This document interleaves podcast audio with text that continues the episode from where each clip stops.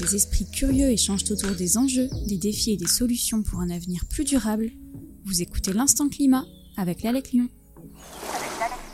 Bonjour à tous et bienvenue dans l'Instant Climat où aujourd'hui nous avons le plaisir de recevoir Aurélie Béniez, qui est une invitée qui aborde la transition écologique et fait face au changement climatique au travers d'un domaine bien particulier, à savoir la psychologie. Bonjour Aurélie. Bonjour. Donc tu es psychologue clinicienne, tu vas nous en dire un petit peu plus et tu travailles particulièrement sur euh, un sujet qui fait de plus en plus couler d'encre, l'éco-anxiété. Donc Aurélie, merci d'avoir répondu déjà à notre invitation et je te laisse te présenter à nos auditeurs. Bah, merci à vous de m'avoir invité.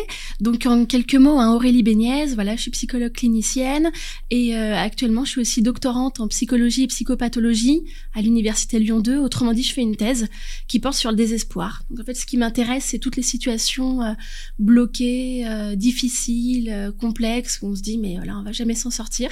Et c'est un peu par là que je suis arrivée donc à travailler l'éco-désespoir et l'éco-anxiété euh, qui nous réunit aujourd'hui.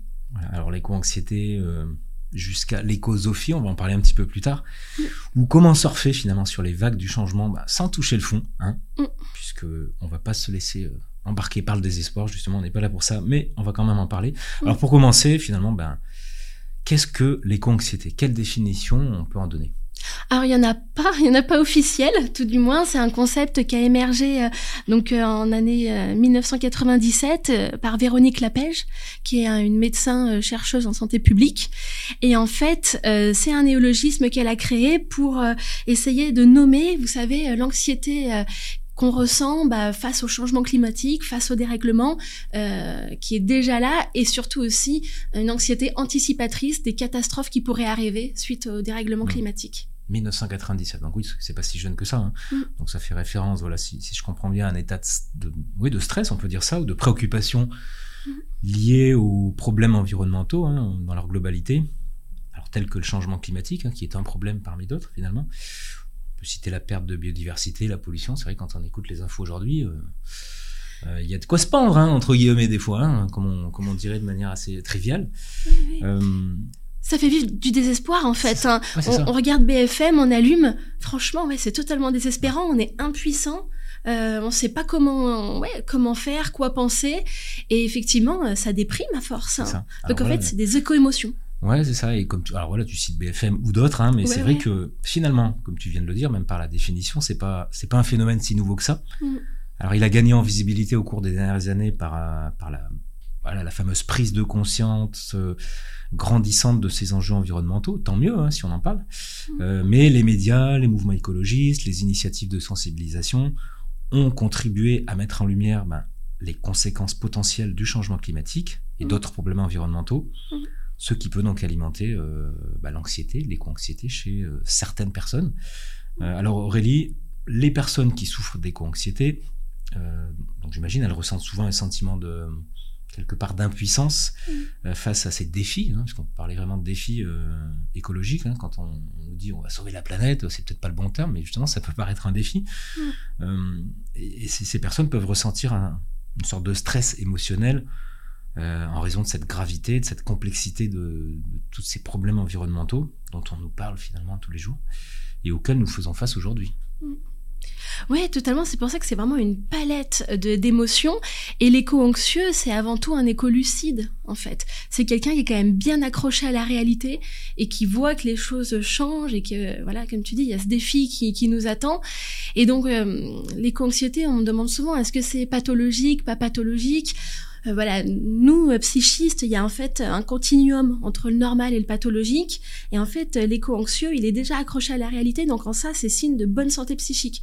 Par contre, si on sent que notre anxiété, elle nous déborde, elle nous empêche de vivre notre quotidien, là, voilà, ça peut devenir plus problématique si ça dure, si c'est massif, si c'est tout le temps. Oui, c'est quand ça s'installe dans, le, temps et dans son quotidien, en fait. quelque part, c'est presque positif de se dire, voilà, je suis quand même conscient. Mm.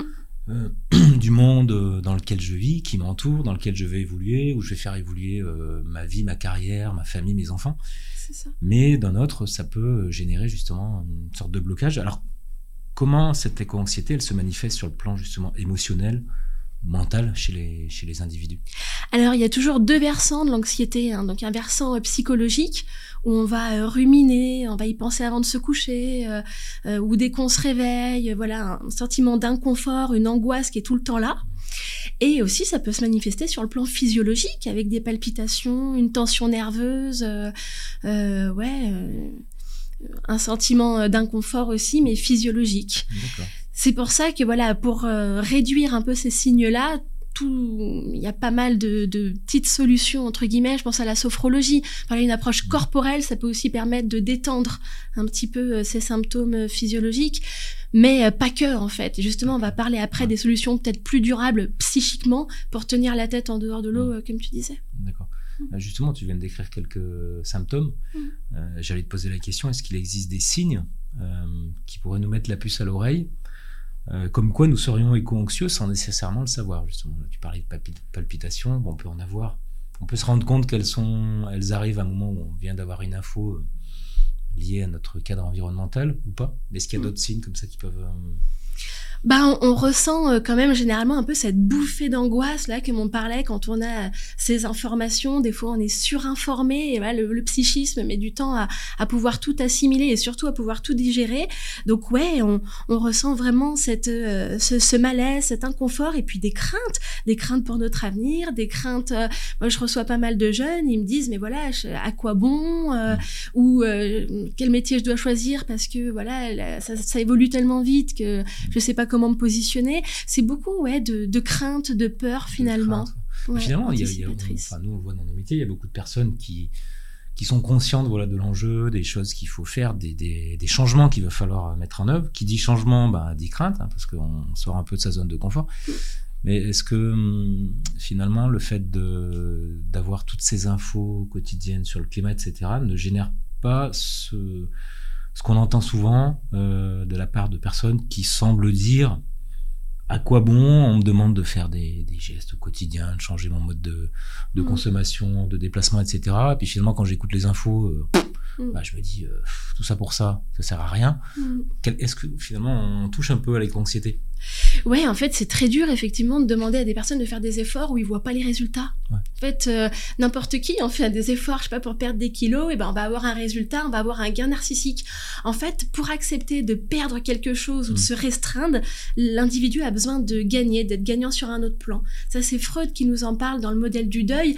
Il nous dit pour arriver à faire le deuil de quelqu'un, il faut s'identifier à une partie de lui. Donc, si vous perdez, je sais pas, euh, votre sœur euh, Janine, qui était très maniaque, qui faisait le ménage de partout, et eh ben vous allez peut-être accepter de cette perte une fois que vous seriez un peu identifié à elle et vous allez pareil être tout briqué chez vous, ça va être impeccable. Mm. Et eh ben c'est exactement pareil, effectivement, ce que vous dites c'est très juste.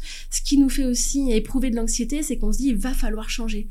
Et donc ça c'est hyper anxiogène le changement déjà en soi, mais en plus le changement, si en plus on gagne rien, enfin franchement euh, c'est encore plus compliqué. Et donc il faut arriver un peu à des solutions, moi que je pense euh, gagnant-gagnant, mm. pour essayer de certes on perd sur un plan, mais il faut qu'on soit gagnant sur un autre. C'est ça qui, est du, qui sera mmh. tenable au niveau de la durée, je pense, pour que les efforts tiennent. Oui, donc finalement, le côté euh, solo, où voilà, on peut réfléchir avec soi-même, on entend une info, on est tout seul, on peut peut-être contrer l'anxiété qu'elle va générer en euh, essayant d'y voir quelque part une, une sorte de plaisir à changer puisque justement on va pas perdre quelque chose au sens négatif, mais on va changer quelque chose et qui peut être aussi plaisant au niveau estime de soi, bien-être, ou changer de, de, de, type de, enfin, commercialement parlant, on va dire, on peut imaginer euh, consommer d'autres produits qui seront meilleurs en termes d'impact, mais qui n'empêcheront pas d'avoir un certain plaisir à les utiliser. Et euh, je voulais dire aussi, est-ce qu'il n'y a pas aussi une voie sur le, le collaboratif, être à plusieurs, ne pas rester seul justement Totalement, bah totalement Stéphane. Par exemple, là je rebondis sur les sur euh, la consommation. Ouais, on, peut euh, prendre notre voiture, euh, faire 20 bornes pour aller à but. Finalement, le meuble qu'on veut, il n'y est pas à but. On fait un autre alinéa, on fait un autre magasin. On fait bref, on, on continue tous ces magasins. On fait la queue, c'est pas confortable, on se sent mal. Mm. Franchement, aller peut-être voir l'artisan d'à côté, commander le meuble, et puis finalement on, se dit voilà ça va peut-être pas le faire, c'est trop cher pour le budget, mais on va lui prendre au moins les planches. Et en fait après on rentre chez nous, on le fait avec notre voisin, notre enfant, etc. On tourne ça en jeu, c'est gagnant-gagnant, quoi. voilà, dire, on n'a pas perdu notre samedi après-midi euh, dans les bouchons. Et en plus, euh, on a pris du plaisir, on a fait une activité ludique, créative, et puis pas seul. Et en effet, alors là, je suis totalement D'où le gagnant-gagnant, comme tu dis très bah, bien. D'où le gagnant-gagnant, exactement. Et justement, quand, euh, toutes les personnes qui nous écoutent peuvent dire, bon voilà, ça, on en a parlé plein de fois, j'ai essayé, ça n'a pas marché. Euh, elles sont peut-être éco-anxieuses. Alors, comment cette éco-anxiété, elle peut affecter la, qualité de vie et le bien-être des, individus hein, Tu viens de le dire, hein, ça peut paraître un peu aberrant de l'exemple hein, d'aller euh, chercher un meuble dans un magasin, se rendre compte qu'il n'y est pas, de continuer de passer sa journée à faire ça. Mmh. Est-ce qu'on peut parler d'une quelque part d'une sorte de perte de sens dans sa dans sa vie actuelle et future justement? Parce qu'on dit euh, quand on fait un peu le bilan de sa journée, quand on est allé à but, qu'on n'a pas trouvé son meuble, qu'on a refait 20 bornes, etc. On arrive fatigué, énervé parce qu'on était dans la dans la foule. Totalement. Quel sens? Quel sens? Ouais, exactement. On, on, est mal et ça a aucun sens en fait. On est dans une société où on nous, euh, on nous enjoint à consommer, consommer des biens de consommation. Mais en fait, quand on consomme, on détruit, on consomme le meuble, après on le jette, on en rachète un autre et c'est sans fin en fait. C'est une croissance, euh, voilà, qu'on on nous prône comme ça de, de, de consommer à l'infini. Mais le consumérisme, ça a jamais nourri, ça a jamais nourri euh, l'affection, ça a jamais nourri l'esprit. Et en fait, après, on est desséché, on il n'y a plus de sens à nos vies. On a certes consommé, on a une belle maison, bien aseptisée, mais en fait, on est, on est malheureux, quoi. Finalement, la psychologie au sens large, et puis bah, ramener à, la thématique de l'éco-anxiété, j'imagine, c'est aussi aider euh, les, les, personnes euh, à remettre un peu du sens sur, euh, sur ce qui entrave leur quotidien, quelque part. Que ça soit problématiques environnementales ou, autres. Totalement, c'est les aider à réfléchir euh, ben, euh, sur euh, leur comportement, leurs actes, leurs projets de vie, pour que ça soit plus aligné avec ce qu'ils sont et moins avec ce que la société essaye de nous vendre. Ouais, c'est retrouver du sens, de la liberté et de la créativité aussi. On en manque énormément. Et justement, voilà, plutôt qu'à les consommer, moi j'encouragerais plutôt à créer, quoi. Mm. Créer un nouveau mode de relation. Euh, tout à l'heure, tu disais, ouais, de pas être euh, forcément seul. En effet, euh, on est dans des sociétés très individualistes. On est tous dans notre petite caisse qui nous sert à nous transporter, la voiture. Et en fait, on, voilà, on est dans les bouchons, on est mal. franchement, si on avait d'autres moyens de transport ou qu'on on, allait moins loin, mais qu'on était plus regroupés, plus ensemble, mm. avec un lien social finalement plus resserré, ouais, je pense que les gens iraient bien mieux.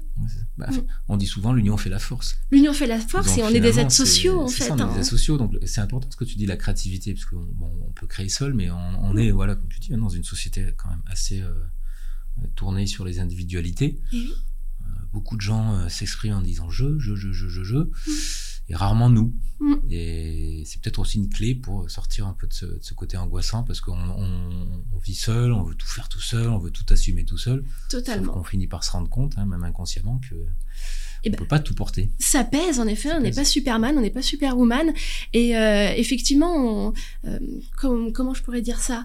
On est, euh, on est souvent seul avec nos problèmes, et il y a justement ce qu'on appelle un peu l'effondrement des métacadres, c'est-à-dire qu'avant on s'appuyait plus sur le voisin, sur l'épicier, sur la personne voilà qui, qui, qui était garante du culte, de notre culte dans notre région, mmh. sur l'école, sur l'État, sur l'hôpital, et tous tous ces cadres, ces métacadres sur lesquels on s'appuie psychiquement sont en train de s'effondrer. Hein.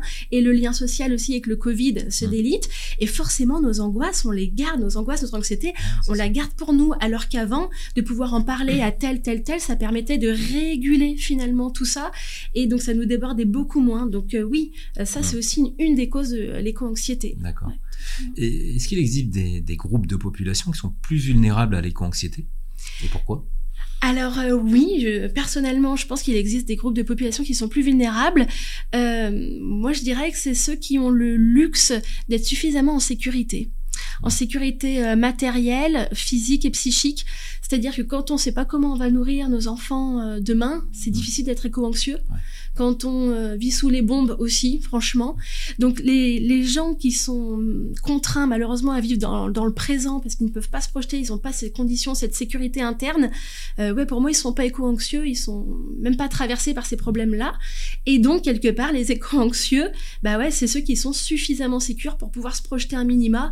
Et puis, euh, finalement... C'est quelque part des personnes qui, qui, ont, qui n'ont plus trop à réfléchir dans le quotidien à à assouvir leurs besoins de base, hein, finalement, de, se nourrir, de se loger, etc. Mm. Donc finalement, c'est ceux qui, qui, risquent, enfin ceux qui sont plus vulnérables, mm. ce sont les personnes qui, qui ont peur de perdre qu'on appelle leur cadre de vie, leur qualité de vie, mm. leurs acquis, leur richesse, hein, au sens matériel du terme, euh, leur sécurité, quelque part. Voilà, aujourd'hui, euh, enfin, on a tous l'eau au robinet chez nous, c'est une sécurité. On se pose plus la question euh, d'une ressource quand même vitale elle coule, elle coûte certes, mais pas tant que ça. Et on la gâche. Et on la gâche. Mm. Voilà, donc euh, peut-être que la prise de conscience que c'est pas finalement si acquis que ça, mm.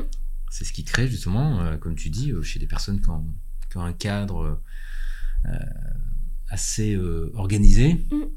Bah, la peur de le perdre. Ouais, totalement. On a peur du manque dans cette société où justement on a tout. On va dans un supermarché, tout est hmm. plein. On vit un peu en insouciance quelque part. Ouais, totalement. Mais c'est une illusion. On est vit dans une grande illusion. Enfin voilà, le néolibéralisme nous a euh, plongé dans cette illusion que tout était accessible à n'importe quelle heure, tout le temps. Mais c'est pas ça qui nous rend heureux. Et ça, c'est une deuxième illusion. On nous a fait croire que c'est ça qui nous rendrait heureux, mais pas du tout. Moi, j'ai des fois des patients qui ont tout, hein, une belle maison, euh, vous savez, le rêve américain, hein. hmm. euh, le mari de CDI, de, de voitures, le chien, les trois enfants, ils sont malheureux. Ils sont hyper malheureux, ils se droguent aux anxiolytiques, euh, et encore, voilà, si c'est pas autre chose, et euh, ils sont en burn-out, ils sont dépressifs, finalement, ils s'arrêtent de travailler, s'occupent plus de leurs enfants, et en fait, voilà, tout ce qu'ils ont construit, en fait, ça n'a plus de sens, justement. Donc, en fait, il faut arriver à se reconnecter avec ce manque et se dire que finalement, voilà, ouais, si on n'a pas de moutarde, c'est pas un drame. Et quand on voit maintenant qu'il y a la moindre petite goutte d'essence qui manque, mmh. ou euh, au papier toilette, lors du Covid, ouais. ça fait peur de voir certaines réactions, euh, voilà. Mais parce qu'on nous a habitués à ça, et je pense que voilà, ce qu'il faut surtout défaire, c'est de, c'est de croire que c'est ça qui nous rend heureux. Moi, je pense que de, de se reconfronter au manque, c'est aussi se reconfronter au désir, parce que le désir naît du manque. Et en fait, voilà, euh, on, le désir c'est essentiel, et c'est ça qui nous anime finalement, et c'est ça qui nous rend heureux, même si on ne peut pas l'assouvir tout de suite. C'est ça. Voilà, euh, dans l'immédiateté, on est dans une société beaucoup immédiate. Donc finalement t'écoutant, je me dis que c'est un phénomène qui est sans doute observé surtout chez les sociétés euh, dites développées, mm. industrialisées, euh, riches, voilà, d'un point de vue euh, mm. PIB, pour parler économique, ou est-ce que finalement c'est aussi un, phénomène qui touche des populations plus démunies, avec moins de richesse matérielle Ouais, je crois que malheureusement ceux qui ont aussi ces populations un peu du tiers monde, etc. on parle des réfugiés climatiques qui souvent sont des personnes qui ont pas spécialement contribué au changement climatique, mais mm. qui en subissent les conséquences. Ouais, exactement. Je crois qu'ils sont en première loge pour voir les transformations. Hein. donc, euh, ils sont sûrement euh, plus impactés. Après, je sais pas les études qui ont été faites là-dessus, mais ils ont peut-être moins aussi justement le luxe de pouvoir vraiment y penser. Mm. Ils sont peut-être plus dans l'action. Et euh, nous, on a ce, luxe de pouvoir s'angoisser entre guillemets, s'inquiéter de ça. Mais au-delà de l'angoisse et de, l'anxiété, je pense qu'il faut surtout engendrer une, réflexion, de la pensée. C'est-à-dire, on est dans une société de l'action, mais d'abord euh, réfléchissons, nous psychologues, quand on nous dit ah oui c'est urgent, il y a telle situation, on dit ah là là, pour nous c'est déjà urgent de penser, voilà, avant d'agir.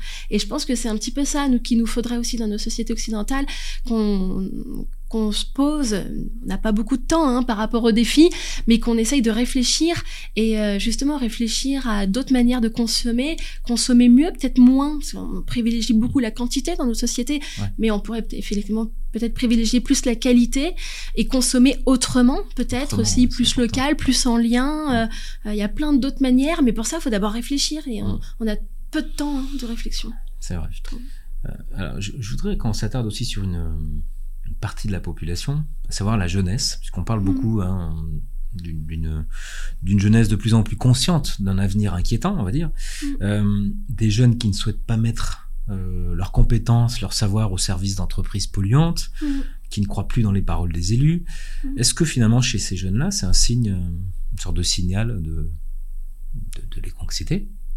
Euh, oui, je pense que les jeunes sont particulièrement euh, la cible de l'éco-anxiété. Ouais, ouais, ils sont particulièrement éco-anxieux bah parce que euh, l'avenir les concerne d'autant plus. Hein, et, et, je me dis, il faut s'appuyer sur cette jeunesse. Enfin, la jeunesse, c'est aussi l'avenir. Et ils ont compris qu'effectivement, ils avaient un pouvoir.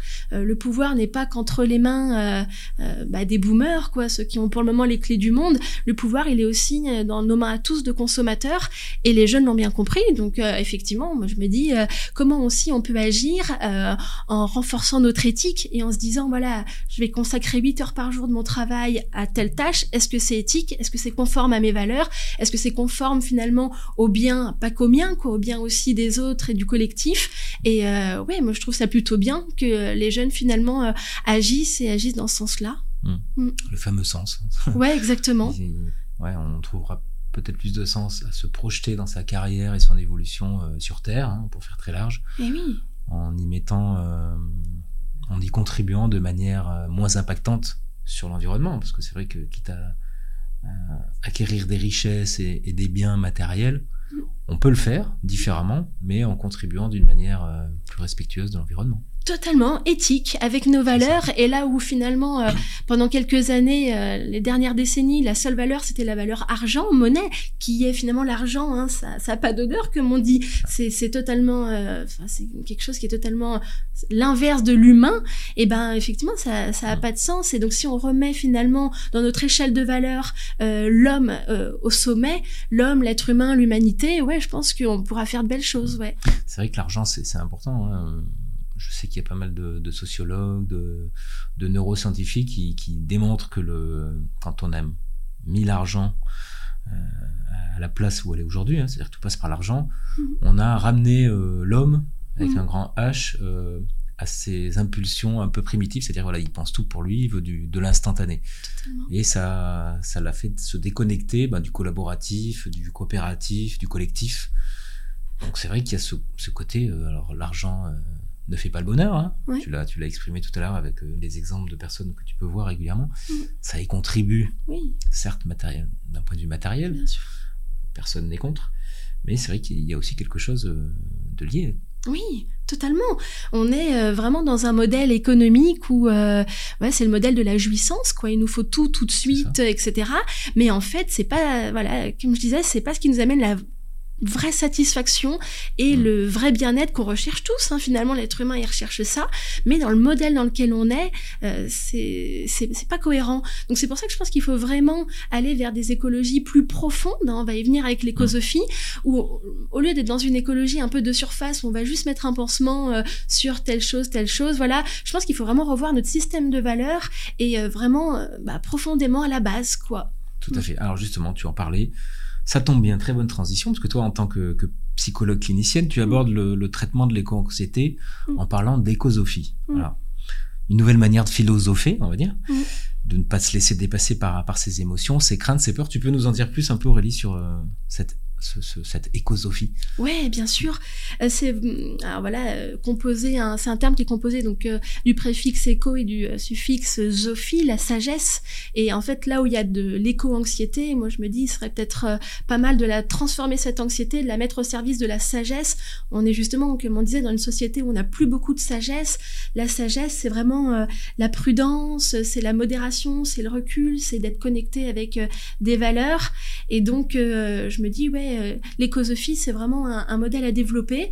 Donc c'est un modèle qui a été développé d'abord par des philosophes, hein, deux philosophes notamment, Arne Ness, qui est philosophe euh, norvégien et qui dans les années 1970 a créé euh, finalement ce terme d'écosophie et ce qui lui euh, développe, c'est très intéressant. Il nous dit en fait que tous les êtres vivants devraient avoir la même valeur. Donc on parlait de valeur. Mmh. Et euh, voilà, ce qui n'est pas le cas actuellement où nous on pense que l'homme est au-dessus de de, bah, de, tous les autres écosystèmes. Et en fait, il nous dit voilà, c'est c'est c'est ce serait vraiment quelque part nous remettre à notre place de considérer qu'on a la même valeur qu'un qu'un autre être vivant et qu'on n'est pas là pour euh, finalement dominer la nature et la mettre totalement sous notre suprématie. Et justement, on voit bien en plus qu'en le faisant, on la gâche et on l'abîme finalement. Donc euh, voilà, dans, dans l'écosophie, il y a déjà ça de Arnénès, voilà euh, cette idée-là. Et en fait, ça a été aussi développé ce concept par Félix Guattari un peu plus tard, donc un philosophe français, un grand, un grand monsieur, et qui lui a effectivement aussi repris et modélisé cette écosophie selon trois axes. Donc pareil, il nous dit de pas faire quelque chose de surface, il propose un vrai modèle de refonte en fait de notre société. Il parle de certes de l'écologie comme on en entend, environnementale, mais il parle aussi d'une écologie euh, sociale et d'une écologie mentale. Et donc c'est un peu mm. ce qu'on disait, quoi, de, de revoir le vivre ensemble et de revoir nous aussi notre propre rapport à nous-mêmes. Donc c'est vraiment un terme qui est vraiment euh, très vaste et pour le moment qui est même en, construction pour moi. Euh, voilà, il y a ces deux, deux sens là de l'écosophie, mais je pense qu'on peut aussi en rajouter un sens psychologique où finalement ça peut être une posture interne. On pourrait se dire écosophe, c'est-à-dire on, adhère un peu bah, aux conceptions de ces philosophes, mais aussi on va euh, la mettre en pratique finalement en étant finalement assez sage et en entretenant un rapport de sagesse avec notre environnement. Donc finalement, euh, l'éco-anxiété, enfin, selon, selon l'idée de ce que tu, tu viens d'expliquer, d'écosophie, ça peut montrer qu'il existe des, des sortes de stratégies ou des approches euh, thérapeutiques efficaces pour aider justement euh, les gens à composer avec cette anxiété liée à l'environnement Alors, pour les thérapies, il y, a plusieurs niveaux. On a d'abord un premier niveau où il suffit de regarder sur Internet et on vous dira un peu comment soigner l'anxiété. Donc, comme on disait, euh, il peut avoir, euh, dans les cas extrêmes, bien sûr, des, des, des, petits traitements à base de plantes, des choses comme ça, ou même un peu plus fort. Mais sinon, c'est une approche euh, corporelle, la sophrologie, notamment. mais sinon, vous verrez sur Internet, il y a, enfin, il y a marqué plein de choses. se balader en forêt, mm. Euh, agir. Tout ça, c'est des choses qui permettent de baisser les niveaux d'anxiété. Mais je pense que ça, c'est pareil, c'est quand même un peu dépensement. Euh, si on adopte une vraie posture interne, si on entame un vrai travail de réflexion sur soi et le sens qu'on veut donner à sa vie et à notre passage sur Terre en pensant aux générations futures, là, je trouve que ça, soigne vraiment l'éco-anxiété euh, de manière beaucoup plus profonde et beaucoup plus efficace. D'accord. Donc finalement, c'est un, c'est un moteur, il faut l'utiliser comme un moteur positif, je dirais, pour inciter euh, les individus à agir en faveur de la protection du climat, pour faire très large, euh, et pour euh, transformer l'anxiété, cette anxiété liée à l'environnement, mm. en action concrète, plutôt que dire, ben voilà, je peux rien faire, c'est plus de mon niveau. Exactement. En fait, il y, a peut avoir deux positions. Soit euh, l'aquabonisme, bah voilà, ça sert à rien, c'est foutu. Donc euh, ça, ça provoque quoi? Bah, De la paralysie, on est voilà, figé, euh, comme un lapin. Ça entretient une sorte de déni aussi, parce qu'il y a beaucoup de gens qui disent bah, on est dans le déni. Alors voilà, ça peut aussi voilà, provoquer du déni. C'est encore un peu autre chose. Le déni, on veut vraiment pas voir le déni. On veut pas voir cette réalité. C'est plus ceux qui sont voilà, éco-sceptiques, etc. Voilà. mais je l'entends aussi comme... Voilà, pas confondre, mais j'entends aussi comme un mécanisme de défense. Hein. C'est tellement dur à voir qu'on préfère ne pas voir. Donc ça, c'est une solution, enfin, qui n'en est pas une, mais voilà, une stratégie un peu psychologique où on essaye de parer un peu euh, à, aux angoisses que ça suscite en nous. Il y a un peu, comme on disait, voilà, la paralysie de l'aquabonisme, et comme je voulais dire, c'est vraiment cette image pour moi du lapin, vous savez, qui est euh, éclairé par les pleins phares ah euh, et qui finalement reste pétrifié sur la route parce que du coup, voilà, alors pour le coup, là, il est pas dans le déni, lui, il voit bien la, la vérité des, des, phares dans ses yeux, mais c'est tellement finalement aussi qu'il en reste paralysé, donc ça va pas. Jusqu'à l'impact. Voilà, jusqu'à l'impact, donc c'est pas c'est pas la solution. Pas la solution. Et euh, on a aussi l'autre extrême, quelqu'un qui va s'agiter, qui alors, qui va avoir conscience, qui va pas rester paralysé, mais qui va s'agiter jusqu'à s'épuiser. Hmm. C'est pas bon non plus, parce que le défi, c'est un défi voilà collectif et sur le temps. Hein. C'est pas, il faut pas juste mettre un. Oui, parce que j'ai l'impression qu'il y a certaines personnes qui ont enfin qui sont très conscients du sujet, qui essaient d'en parler beaucoup, peut-être maladroitement, hmm et qui ont le sentiment d'agacer ou d'être un peu euh, marginalisés par leur entourage, leur famille, leurs amis, en disant ouais, c'est bon, euh, environnement, tout ça, regarde, finalement tout va bien, mm. les commerces sont pleins, etc. Donc on peut se sentir quand on est dans, cette tendance-là euh, exclu mm. ou, jusqu'à se poser la question est-ce que c'est pas moi qui suis malade à un moment donné là je me fais peut-être trop de de mourants pour pas grand chose tout va bien ouais c'est très juste hein, ce que vous dites. Je pense qu'on peut se sentir incompris hein, des fois par ses proches et, peut-être par ceux qui sont pas de la même génération. Ça c'est pas les mêmes enjeux psychiques aussi. Mais effectivement euh, chacun se défend un peu de ses angoisses. Moi je pense qu'elles sont quand même assez universelles ces angoisses. On voit quand même tous plus ou moins que ça change.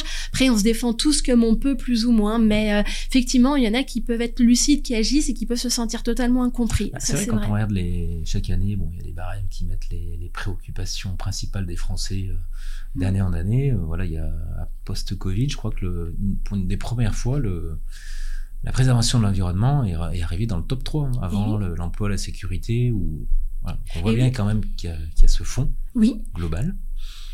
Et c'est plutôt positif. positif. Et d'ailleurs, bah pareil, dans notre métropole de Lyon, c'est des écologistes qui ont été élus. Et donc là, c'est pareil. Pour moi, c'est un signal fort quelque part. Et sans la politique, on fera rien non plus. Donc il faut effectivement changer chacun à notre niveau et entamer ce travail psychique, euh, finalement, voilà, sur ces bouleversements, ce que ça suscite en nous, etc. Et, et, de transformation de notre mode de consommation. Mais ça passe aussi par le politique, hein, de toute façon. Ça passe par le euh, politique. Oui, ça me fait penser à une personne qui parle du, du triangle de l'inaction entre l'État, les entreprises et le citoyen. Mm. L'État disant, ben, c'est pas de notre rôle, c'est plutôt aux entreprises et aux citoyens de changer un peu de paradigme. Les entreprises disent, bah nous, c'est pas à nous de faire ça, c'est aux, citoyens mm. et à l'État de, de, se mettre en, en, marche. Et le citoyen, lui, va dire, bah nous, c'est pas de notre faute, on n'y peut rien, c'est à l'État de mettre des lois et aux entreprises de changer. Donc ça reste un cercle fermé et rien ne se passe puisque tout le monde se renvoie la balle. Donc là, justement, il faut peut-être trouver quelque chose aussi pour que il y a un mouvement là-dessus euh, qui, qui, se lance et que chacun joue vraiment son rôle sans le reporter sur les autres. Totalement. La planète, elle est à, tout le monde et à personne en même temps. C'est ça la difficulté. Donc la responsabilité, elle est euh, voilà très changeante. En fait, elle nous appartient à tous et à, et à personne en même temps. Mais moi, moi, je me dis, c'est surtout comment on peut chacun prendre sa part à son niveau et, euh, et amorcer un changement. Mais en tout cas, ce que, ce que tu soulèves, Stéphane, c'est aussi euh, l'apathie. On peut se dire, mais mm. comment ça se fait? On a cette conscience maintenant des choses. On est informé, etc. Mais ça bouge pas. Ou tout du moins, ça bouge vraiment pas assez vite. Hein c'est un constat qu'on peut tous faire. Et il y a des psychanalystes hein, qui se sont penchés sur la question, notamment euh, Harold Sears, euh, qui est un grand psychiatre psychanalyste américain, et qui nous dit euh, Nous sommes en train de polluer suffisamment notre planète pour nous assurer de n'avoir plus rien à perdre lors de notre propre décès. Donc voilà, lui, il explique l'apathie par le fait finalement bah, que l'être humain est, reste quand même profondément égoïste et peut-être que pour les générations au-dessus, ils se disent bon, il nous reste plus beaucoup de temps sur cette planète, donc euh, voilà, ça nous concerne plus. Et peut-être que c'est pour ça aussi que les jeunes se sentent euh, plus euh, concernés et visés, plus sensibles. Mm. Donc en fait, l'idée de, de cette éco-anxiété, pour la transformer en, en, en un moteur, on va dire, positif, pour inciter les individus à, à agir en faveur de la protection de l'environnement, du climat au sens large, on va l'utiliser comme un moteur euh, d'action un peu plus concrète que de rester dans de l'état des lieux et de la parole. Oui, totalement. Alors, euh, oui, c'est un positionnement interne, finalement, cette écosophie, mais qui peut se décliner par des choses très concrètes. Hein. On parlait donc euh, du gagnant-gagnant, mais euh, je me dis, il y a plein... Je parlais aussi justement qu'il faut se poser et réfléchir. Je suis sûre qu'en en réfléchissant, on peut, de manière très concrète, économiser de l'énergie sans même que ça nous coûte, finalement, quoi que ce soit. Voilà, il y a le versant où on peut gagner et il y a le versant où, en fait, on peut économiser sans, ouais, sans perdre non plus. Mais pour ça, il faut réfléchir. Je prends un exemple, hein, euh, tu parles concret. Euh, au lieu de monter le chauffage à 22, on, s'achète un vêtement thermique. Mmh. Voilà, voilà. Je me dis, voilà. Un exemple tout, simple, voilà, qui, qui, est pas facile à accepter, mmh. puisqu'on a l'impression souvent qu'on va nuire à son confort. Voilà, mmh. avoir trop froid, je suis obligé de mettre un pull. Mais en soi, le résultat est le même. En fait, ouais, le résultat est le même. Après, on peut chauffer à 15-16 et notre confort est exactement le même. Donc, euh, et en plus, après, ce vêtement, il peut se réutiliser tous les hivers. et puis, il y, a la phase de changement. Moi, je connais pas mal de personnes qui euh, se disaient frileuses et puis au bout d'un hiver ou deux se rendent compte que même à 19-20, ben, ça se passe bien. Exactement. Ouais, je pense qu'on s'est fait tout un monde. On, on, est comme dans une bulle, un peu un cocon euh, ah, protégé, mais hyper protégé. Voilà, comme, comme on, l'a dit plusieurs fois. Et puis, il y a ce côté, enfin, lié, on l'a dit, hein, aux médias qui, qui, en parlent de plus en plus, mais qui, qui font leur rôle, hein, c'est-à-dire ils sont là pour informer. Mais euh, dans, sur ces thématiques-là, on a aussi peut-être besoin d'un petit coup de pouce qui peut passer par la sensibilisation. Hein. Souvent, euh, j'aime bien rappeler que la sensibilisation, c'est rendre sensible à. voilà, éveiller un peu les consciences. Et aujourd'hui, euh, eh il existe de nombreuses associations, des dispositifs, des communications, des programmes éducatifs, j'en passe, dont l'objectif, eh ben, justement, c'est de sensibiliser les gens à ces enjeux environnementaux et à la nécessité de, changer. La fameuse transition. Euh, transition écologique, énergétique, etc. Alors, est-ce que, selon toi, euh, Aurélie, la sensibilisation, elle joue un rôle euh, dans, elle peut jouer un rôle dans la gestion de l'éco-anxiété, si tant est qu'elle sensibilise en bien, parce qu'on peut sensibiliser en faisant peur finalement, hmm. même si on le fait pas volontairement. Hmm. Mais la sensibilisation peut parfois ben, éveiller les consciences en disant, oh là là, oui, j'avais pas... Oh, je suis sensible à ça, je m'en, je m'en rends bien conscience, du coup, ben, je flippe, mm. je suis anxieux, euh, je sais plus quoi faire. Donc, je fais rien. Oui, effectivement. Euh, alors déjà, euh, pour sensibiliser, je, pense qu'il y a quand même de plus en plus de gens qui sont sensibilisés, mais après, il y a aussi ce, deuxième palier de comment faire pour que les, gens passent à l'action. Et là, je reprends la métaphore du petit lapin sur la route. Mm. Moi, j'ai envie de le prendre, de le mettre sur le bas-côté, de le rassurer et euh, finalement euh, lui offrir les conditions psychiques pour qu'il puisse euh, agir et comment dire en se sentant pas paralysé par la peur, par l'effroi ou par d'autres sentiments agir avant très violents. Exactement, mais je pense que ça passe vraiment par le, par, par le fait de le rassurer. Et je parlais justement de sécurité etc psychique, matériel etc avant, mais il y a ce côté aussi dans pour moi à mon sens dans l'écosophie où en fait il faut être philanthrope, c'est-à-dire en fait en prenant soin des autres, on, les sensibilise, mais on leur permet aussi de, leur offrir les conditions pour qu'ils puissent agir. Je sais pas si je suis claire, mais euh, il y a quelque chose euh, d'un cercle vertueux, c'est-à-dire en prenant soin des autres, les autres après sont suffisamment sécures pour prendre soin de la planète. C'est ça. Oui, c'est un petit peu le. Ça me fait penser euh, au concept de la fameuse fresque du climat hein, que je crois savoir que plus d'un million de Français l'ont fait déjà. Hmm. Le but, voilà, c'est de d'informer, de faire prendre conscience de réfléchir et ensuite de, donner des pistes d'action, mm. de ne pas s'arrêter au constat. Mm. Mais c'est comment, euh, voilà, l'objectif étant, on le sait, hein, de, réduire notre impact, de limiter le réchauffement climatique à horizon 2050-2100. Mm. Euh, donc c'est pas facile de se projeter aussi loin tout dépend de son âge, tu vas me dire. Mais c'est un peu ce, niveau-là, c'est de donner des pistes d'action. Donc plutôt que de s'arrêter à rendre sensible, à juste ben, informer quelque part, parce que sensibiliser, c'est aussi donner une information, la détailler. Mais si elle est censée euh, bouger les gens, donc les faire changer, faut-il qu'ils aient un moteur? Et, donc euh, on peut les aider justement à travers la sensibilisation, en donnant des pistes d'action justement.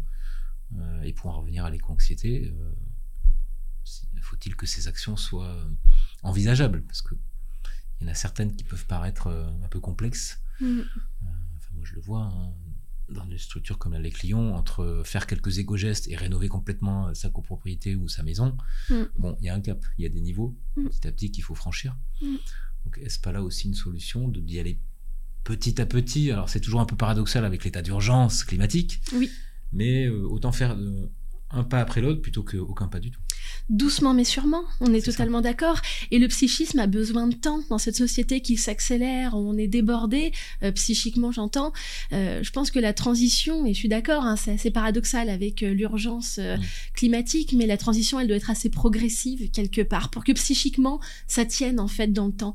Et je me dis, chaque année, ça peut être voilà de se fixer un objectif, vous voyez, pas à pas, et que vous parliez de, enfin, tu parlais de sensibilisation, je me dis oui, on peut aussi sensibiliser les plus jeunes. Mm. voilà, on peut sensibiliser des fois par des petites paroles, on n'est pas obligé d'effracter l'autre, euh, et on peut sensibiliser euh, les jeunes, ouais, à l'école. Je me dis, voilà, ils sont, euh, sont des vraies éponges, ils sont vraiment éveillés, ils sont curieux, et, et, le monde de demain sera dans leurs mains.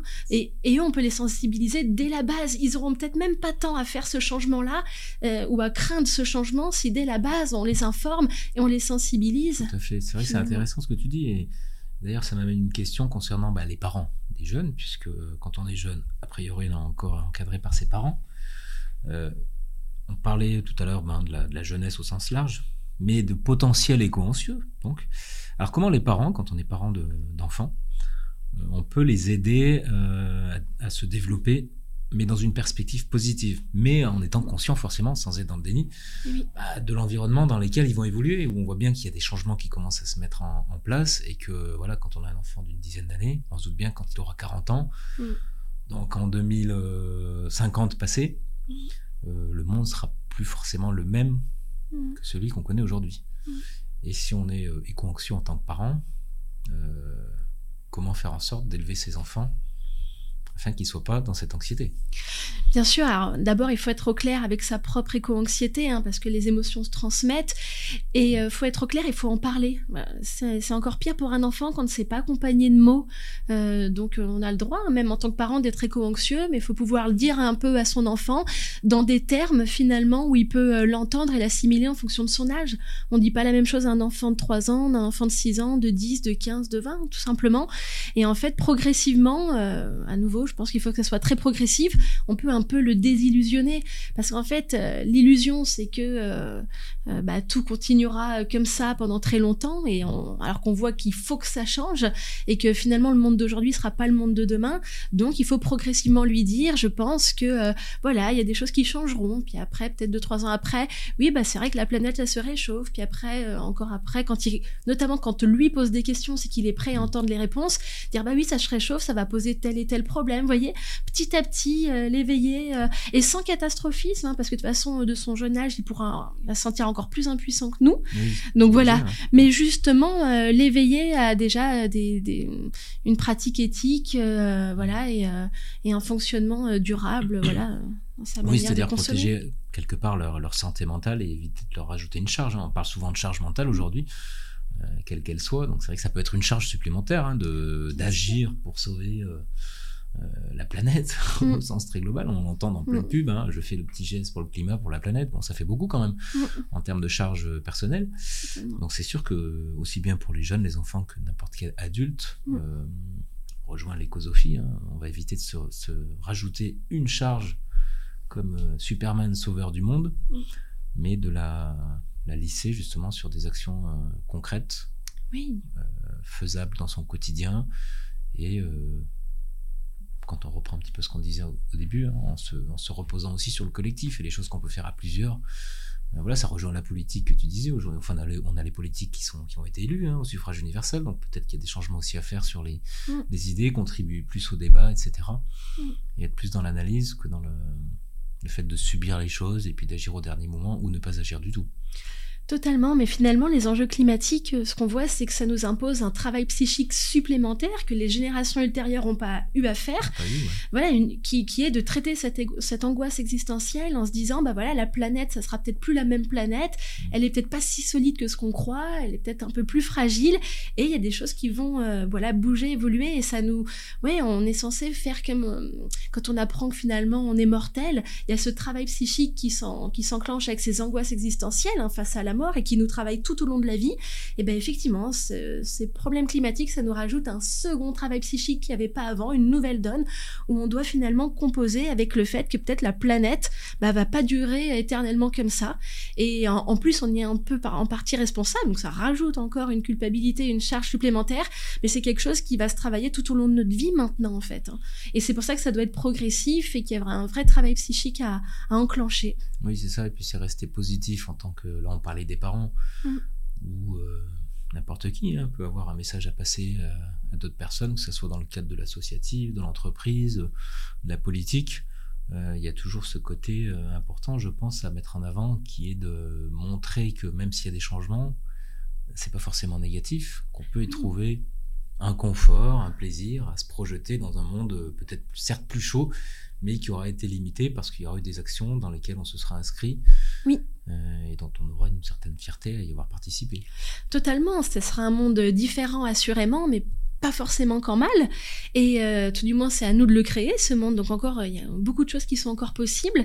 Et effectivement, euh, je reprends une autre métaphore, Stéphane. C'est là, j'ai l'impression qu'on est dans une société où, euh, comme un vieux couple, on s'accroche à une cette, cette relation de couple qui est toxique et qui en fait nous fait plus du bien parce qu'on a vécu deux trois mois de bonheur au début de la relation. Ça fait 20 ans que ça va plus, mais voilà, on va quand même rester. Et finalement, tout le monde va en pâtir, monsieur, madame, les enfants, mais on s'accroche à ce qu'on connaît, parce que l'inconnu nous fait peur? C'est exactement la même chose. Là, on voit bien qu'il faut changer, mais on a peur, on ne sait pas, c'est l'inconnu. Et en même temps, j'ai envie de dire, on peut voir euh, euh, la même situation, mais sous un angle inversé. Il y a tout à créer. C'est, euh, il faut repartir de zéro avec d'autres valeurs, d'autres choses. Et on croit qu'on va bien actuellement, que ce couple que je décris, qui se dit ah bah ça va, je pars encore en vacances, on part encore en vacances, les enfants vont bien, donc tout va bien. Mais c'est pas vrai. Les gens vont très mal finalement. Voilà, et comme je disais tout à l'heure, hein, ils se droguent, etc. enfin, ils se suicident, ils sont en burn-out. Et en fait, euh, le monde va pas si bien que ça. Et ça se trouve dans le prochain monde, et eh ben, ça se trouve ça ira mieux psychiquement. Psychiquement, ouais, c'est ça. Mm. Donc rester euh, positif, mm. euh, c'est le message global. Est-ce que Aurélie, tu, auras, tu aurais pour les auditeurs des ressources ou des outils que tu pourrais recommander pour ceux qui cherchent à en savoir plus justement sur euh, sur la gestion de l'éco-anxiété, sur l'écosophie euh. mmh. Oui, j'ai plein de choses. Alors, euh, sur l'écosophie, peut-être de revenir aux fondateurs de ce concept, Arne ou Félix Guattari, ils ont chacun un ouvrage sur l'écosophie.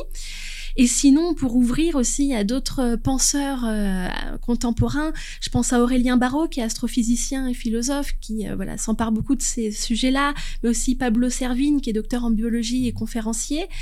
Et euh, dans ma partie plus à moi euh, psychiste, on a Roland Gori, qui est un professeur émérite de psychologie clinique et psychopathologie et qui euh, travaille beaucoup, alors pas tant sur le climat, mais sur voilà notre société actuelle, la norme, la pression quantitative. Voilà, en fait, il met des mots de psy sur un peu le phénomène social et sur la société. Donc voilà, je trouve que ce sont des lectures très intéressantes. Et pour terminer, un philosophe. Bernard Stiegler, qui est vraiment euh, un de mes maîtres à penser, qui est fondateur et président d'un groupe de réflexion philosophique, Ars Industrialis. Euh, voilà, il a créé ça. Euh, maintenant, il est plus, il est plus ce monde, mais il a laissé vraiment quelque chose de très riche et on peut puiser dedans. Il a vraiment fait toute une philosophie autour de notre société et de comment on peut créer un autre modèle qui puisse être viable finalement pour les futures générations. Ok, bah merci en tout cas pour toutes, mm. ces, toutes ces inspirations. Hein, mm. quelque part. Euh, une petite question perso, Aurélie, comme ça, je, euh, j'imagine que tu, tu, appliques dans ta vie, dans ton quotidien, ce que, ce que tu transmets à titre pro. Euh, est-ce que tu penses avoir été éco-anxieuse un jour? Alors, les psys parlent pas trop d'eux-mêmes. Hein. ça, c'est déjà. À t'entendre, tu transmets quand même la, positivité, la joie mm. de vivre, le sourire, etc. C'est plutôt très plaisant. Mais justement, est-ce que tu as une technique perso pour chasser les angoisses si tant est parfois qu'elles peuvent ressurgir. Hein, Je suis obligée d'être positive, je travaille sur le désespoir, donc à part, euh, sinon ça peut me faire trop désespérer. Mais euh, ouais, bien sûr, j'ai été traversée par euh, par cette émotion et et je l'ai traversée comme voilà, on traverse chacun dans notre vie plusieurs étapes, mais elle est encore présente et c'est effectivement ce qui est un peu le moteur pour moi et c'est ce qui me fait être ici. Et c'est, je trouve que la psychologie est malheureusement peu appliquée au domaine de la vie civile et je pense qu'il faut qu'on la sorte des cabinets pour finalement que nos concepts de psychologues et de philosophes euh, puissent être, euh, euh, puissent servir tout le monde et finalement, voilà, la population entière et les, défis de demain. La, psychologie, le psy a souvent été un petit peu caché. On ne mm. dit pas qu'on se renseigne, qu'on va en voir, etc. C'est ça. Alors que je pense qu'on aurait tout intérêt à démocratiser quelque part la psychologie, parler, communiquer, exprimer ses émotions, ses angoisses, en l'occurrence. Exactement. Et puis on pense l'individuel, mais aussi la société. Et en fait, on pense entre nous dans nos labos de recherche, mais c'est pas assez diffusé, c'est pas assez. Et en fait, je pense que les politiques pourraient aussi se servir de finalement de nos recherches pour euh, bâtir un autre monde. Mm. C'est vrai. En tout cas, euh, je partage ce que tu dis et je suis très heureux de t'avoir reçu dans la dans l'émission parce que c'est vraiment un sujet euh, important et en même temps très intéressant. Est-ce que tu aurais, avant de conclure, Aurélie, en quelques mots comme ça, des messages positifs ou inspirants qu'on peut transmettre aux personnes qui nous écoutent et quelques conseils à donner pour, euh, pour ressentir, euh, enfin des personnes qui ressentiraient les anxiété en ce moment? Mmh. Ben, le plaisir a été partagé, Stéphane. Et euh, oui, je pense, je reviendrai pour terminer sur la créativité. Je pense que euh, face à l'anxiété, euh, la créativité c'est le meilleur des remèdes et on crée pas forcément seul. Voilà, euh, créer à plusieurs, créer bah, bah, voilà votre style parental, créer votre maison, l'intérieur, ne serait-ce que créer votre style de vie, créer voilà votre travail en lien avec finalement vos aspirations. Ouais, je pense qu'il nous manque beaucoup de rêves, de créativité, d'imagination et c'est ce qui fait aussi que l'anxiété flambe. Donc ouais, de se reconnecter à notre part créative. Ouais, ça serait vraiment mon message. Très bien. C'est très intéressant en tout cas. Et c'est vrai que je, je, rejoins ce que tu dis, la créativité. J'ai même lu des, études un peu comme ça, psychosociaux, qui montrent que les, les, jeunes, notamment, qui ont eu affaire à des, des, des activités un peu enfin, liées à la créativité pendant leur enfance, hein, que ce soit de la musique, du dessin, euh, etc., ont justement un peu plus de recul et sont moins soumis à, soumis à l'impulsivité en grandissant. Et oui, à le vouloir tout tout de suite. C'est thérapeutique en fait. Voilà, c'est thérapeutique. Il faut... C'est intéressant de il faut réinstaurer du ludique en fait. C'est ça. En fait, euh, quand je dis créativité, c'est aussi du jeu. C'est-à-dire, il faut jouer avec l'écologie parce que si on la prend au pied de la lettre, c'est tout de suite très plombant. Donc, il faut jouer bah, à faire des balades écologiques avec nos enfants. Il faut jouer, à, comme je disais, à construire nos meubles. Il faut jouer à planter nos légumes. Enfin, tout ça, euh, faut, faut le vivre en fait comme un jeu. Quand c'est trop angoissant, faut le vivre comme un jeu et, et du coup, ça permet d'agir euh, sans rester paralysé et en le vivant très très bien et, et avec plus de plaisir et avec les nôtres. Super. Eh ben, on va tous entrer dans le jeu. En tout cas. Merci beaucoup Aurélie euh, pour cet instant climat passé ensemble. C'était vraiment très enrichissant d'échanger avec toi et de partager euh, ton expertise, ton regard euh, de pro, psychologue clinicienne sur cette manière d'aborder le sujet de la crise environnementale sans sombrer dans, l'anxiété mm. et donc sans être paralysé ou freiné dans ses envies d'agir. Mm. J'espère que tu as passé aussi un bon moment Très bon. avec nous. merci. pour l'instant, eh bien, il est l'heure de conclure. Euh, retrouvez-nous lors d'un prochain Instant Climat et vous pouvez aussi écouter notre podcast La FAQ de l'énergie et du climat. Et si vous souhaitez contribuer et proposer des sujets et des invités, rendez-vous sur www.alec-lyon.org. En attendant, restez à l'écoute pour découvrir d'autres sujets inspirants et de précieux conseils et témoignages. Merci Aurélie. Merci. À très bientôt. À bientôt. Au revoir.